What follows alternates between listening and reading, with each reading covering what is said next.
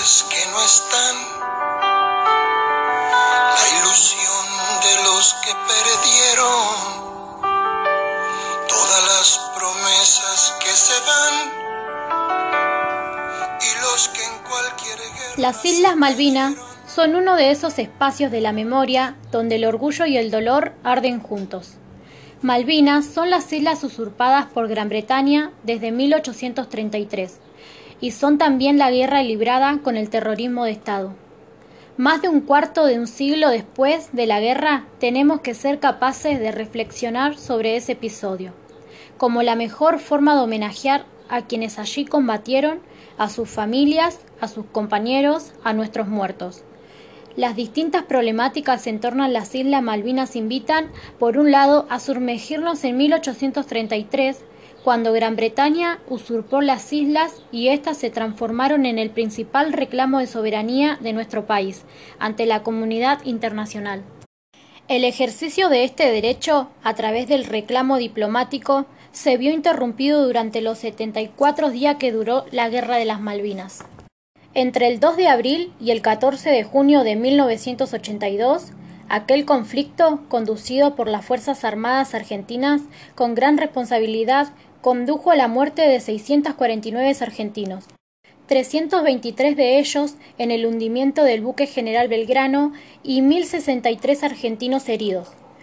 Los ex combatientes aseguran que a esta cifra hay que agregarles 500 más, que es la cantidad aproximada de ex soldados que se han suicidado desde 1982 hasta nuestros días.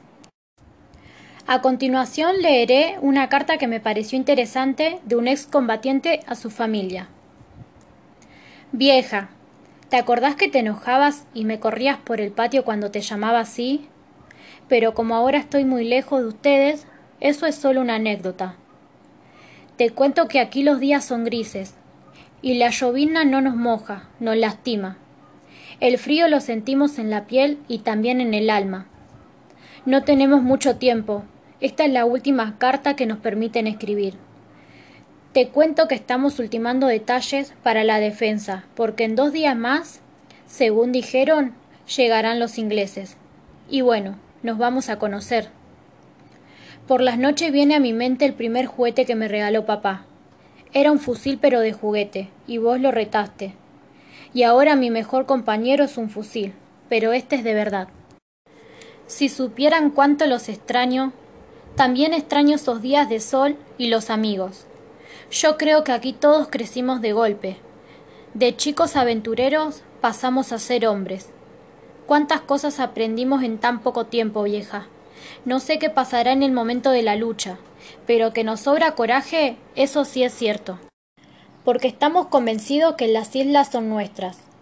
Las trincheras están preparadas porque, según nos dijo el teniente primero, van a pasar los aviones arrojando bombas. Ah, y decile a papá que no se preocupe, no tengo miedo, estoy preparado, que no crea que olvido cosas. Sé que en horas va a estallar la guerra, y en la guerra vieja, para sobrevivir, hay que matar. Y estas islas seguro se van a convertir en un infierno.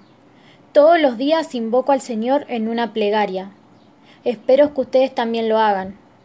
Aquí el que no sabe rezar, te aseguro que invento una oración. No se preocupen, lo único que pienso es en volver a casa, para abrazarme fuerte, pero muy fuerte, con vos, con papá, Javier, el pato, mis hermanas. Tengo muchas cosas de aquí para contarles, y si no vuelvo por voluntad de Dios, él quiere que vaya a buscar la paz que existe en sus campos. No lloren. Los valientes no saben de llantos. Recuérdenme cómo fui y cómo soy. Un pibe dicharachero, travieso, que entregó su vida por un ideal, un sentimiento. Viejita, si eso ocurre y pasado el tiempo mi hermana me regala una sobrina, pónganle por nombre Patria. Cuéntenle del tío, pero no le digan que murió. Díganle que vive que con otros chicos se vistieron de soldado y se fueron a un lugar llamado Gloria. Bueno, vieja, como te decía, el tiempo es escaso. Estamos en preparativo. Besos y un abrazo grande para todos. Chau viejita hermosa, no te pongas triste. Te amo. Hasta pronto. Las Malvinas fueron un campo de batallas, no solo contra el imperialismo inglés. En las islas se libraba una batalla interna también en condiciones de extrema desigualdad soldados con escaso entrenamiento y alimentación aún más escasa, sin abrigo ni calzado acorde al frío feroz, armamento obsoleto, luchaban también por sobrevivir a las condiciones que impusieron sus cobardes e irresponsables jefes.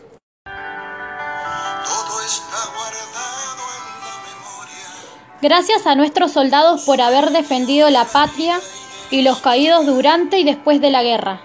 Siempre en nuestras memorias